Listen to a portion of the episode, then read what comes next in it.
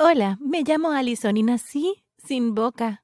Como pueden suponer, en realidad no estoy hablando estas palabras. Tuve que escribir mi historia y dejar que alguien más la leyera en voz alta por mí.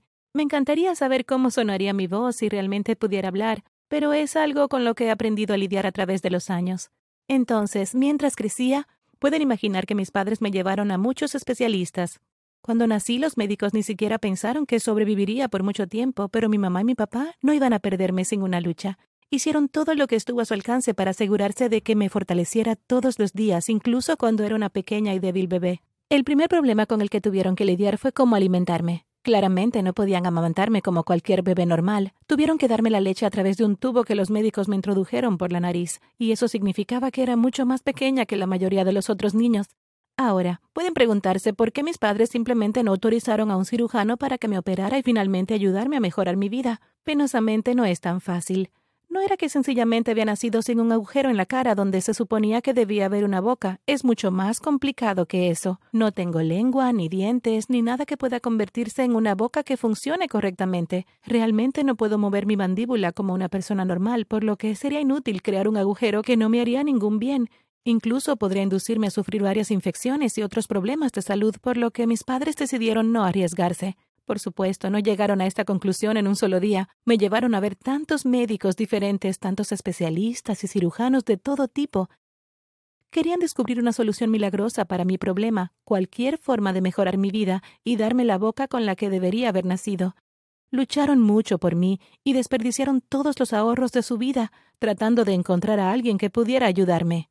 Al final, sin embargo, lograron comprender que me quedaría de esta manera y desde entonces se centraron en darme la mejor vida posible.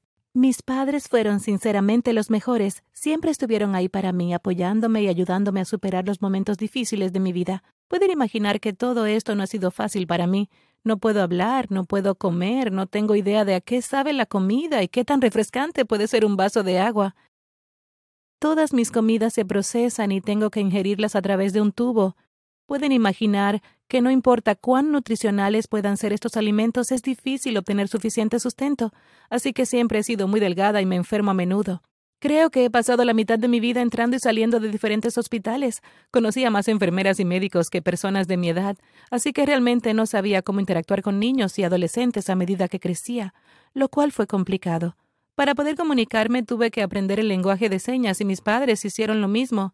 Teniendo problemas de salud regulares, tendía a perder mucho tiempo de clase, así que al final mis padres decidieron que lo mejor sería estudiar en casa. Creo que fue la mejor decisión, ya que me ahorró el dolor de ser burlada en la escuela y me permitió aprender a mi propio ritmo.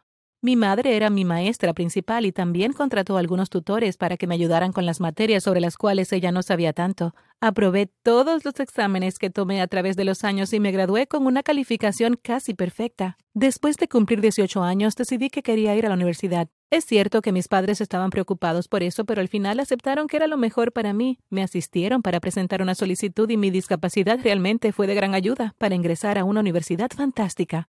Por primera vez en mi vida estaba rodeada por personas de mi edad y lejos de la casa de mis padres. Le enviaba mensajes de texto todos los días y seguían siendo mi mayor apoyo. Aún así también pude disfrutar de muchas experiencias nuevas. Algunas personas que conocí durante este tiempo se asustaban cuando me veían y noté que la gente me miraba y susurraba cada vez que entraba a un salón de clases. Eso realmente no me molestaba tanto, ya que esto había pasado desde que era una niña. Cuando era pequeña lloraba desconsoladamente, sintiéndome como un monstruo, pero a través de los años aprendí a aceptarme como soy. Otras personas pensaron que era genial e hice muchos amigos durante esos años. De hecho, me pidieron que les enseñara cómo comunicarse a través del lenguaje de señas, y me hizo sentir muy bien que estuvieran dispuestos a hacer ese esfuerzo por mí. Hoy en día llevo una vida bastante normal, excepto por el hecho de que tengo que seguir visitando a los médicos regularmente para controlar mi consumo de calorías y asegurarme de no contraer una infección a través de mi sonda de alimentación. Incluso conocí a un chico que realmente me gusta y hemos estado saliendo por un tiempo. Nació con una boca, por supuesto, pero es mudo como yo, por lo que tenemos muchas cosas en común. Mi vida no ha sido exactamente fácil, pero no la querría de otra manera. Tengo padres increíbles que me apoyaron durante toda mi vida amigos que aprendieron un idioma completamente nuevo para comunicarse conmigo y un gran novio que me hace sentir especial. Quizás no podría haber vivido todas esas experiencias si hubiese nacido con la boca. Gracias por ver. ¿Creen que podrían vivir un año sin hablar? Y si la respuesta es sí, ¿qué pedirían a cambio? Dejen un comentario y cuéntenos. Y no olviden suscribirse para ver otros videos en el canal. Hola, mi nombre es Isabel. Y yo había crecido siendo hija única y siempre había querido un hermano. Les pedí a mis padres varias veces al año, durante más de cinco años, un hermano. Yo había visto amigos, primos y vecinos, todos jugando con sus hermanos o hermanas. Y me pregunté, ¿por qué mis padres no me darían un compañero propio para jugar? Cuando tenía 12 años, mis padres me sentaron para la famosa charla. Y no fue ni la mitad de malo de lo que había imaginado. Yo siempre había sido terca y exigente. Pero cuando se reveló la verdad de todo, me sentí doblemente engañada. Sabía que los bebés no venían de cigüeñas o de algún reino mágico en ese momento. Y gracias al Internet entendí todo lo que mis padres intentaban decirme. Sin embargo, no me impidió interrogarlos. Les preguntaba todo el tiempo, ¿cuándo planeaban tener otro bebé? Y sus respuestas típicas generalmente sonaban igual. Pronto, calabaza, siempre fue su defecto. O, lo discutiremos en otro momento, era otro de sus favoritos. Sin embargo, en mi decimocuarto cumpleaños, decidí que había que hacer algo. Amaba a mis padres, me gustaba que me atendieran, y a veces entendía que estaba mimada. Sin embargo, quería un hermano con quien compartir secretos, cuidar y disfrutar de todo lo que todos los demás parecían disfrutar. Había esperado lo suficiente. Después de que me dijeron varias veces que sería pronto, o más tarde, tomé el asunto en mis propias manos eran las vacaciones de verano y estaba sola en casa. Papá estaba trabajando en su oficina de contabilidad en la ciudad y mi mamá estaba mostrando listados de bienes raíces a sus clientes en un suburbio vecino. Me colé en la habitación de mis padres y empecé a mirar alrededor, revisando los cajones de la cómoda, las mesitas de noche, las cestas de los armarios y las cajas secretas escondidas debajo de la cama. No encontré lo que estaba buscando y fui al baño buscando frenéticamente el empaque cuadrado metálico. Pasaron unos minutos, y estaba a punto de rendirme, sin encontrar signos de mi enemigo en ninguna parte. ¿Podría haber estado equivocada? Sé que he visto condones en la billetera de mi papá antes, pero estaba segura de que tendría algunos aquí, en la habitación. Entonces, me di cuenta que estaba haciendo la búsqueda complicada. Me acerqué a la cama Levanté la esquina de su gran colchón extra grande y lo encontré. Allí, tendido sobre el marco, había una tira de condones. No lo pensé dos veces, no dudé. Mirando brevemente por la ventana y por encima de mi hombro antes de sacar la tachuela que tenía en mi bolsillo. Golpeé el paquete, haciendo agujero tras agujero, al menos dos en cada condón, antes de volver a colocarlos debajo del colchón y bajarlo, Miré alrededor de la habitación, una vez más, antes de correr hacia la mía, cerrando la puerta con una sonrisa satisfecha. Finalmente, el trabajo podría comenzar, y pronto podría tener un hermano o hermana menor en camino. Hubo silencio durante semanas, los dos sin mencionar nada fuera de lo común.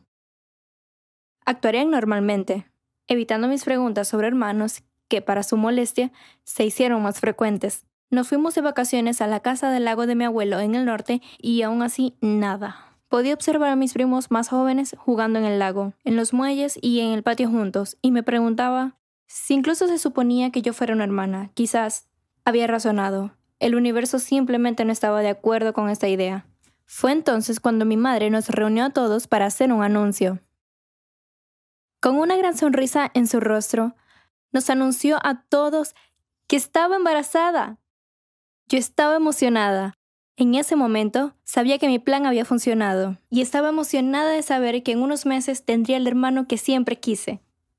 Varios meses después, con la preparación manejada, llegó el momento. Estábamos de vuelta en el hospital, esperando en la misma sala de espera cuando salió una enfermera, todavía con su bata verde, con una sonrisa en su rostro. Felicitaciones, señor, dijo sintiendo con la cabeza. Un bebé sano de ojos azules. Podía escuchar el deleite de mi padre cuando él se agachó y me levantó abrazándome con fuerza. Nuevamente, como muchas veces en los últimos meses, me sentí desgarrada. ¿Era culpa o felicidad? No estaba segura.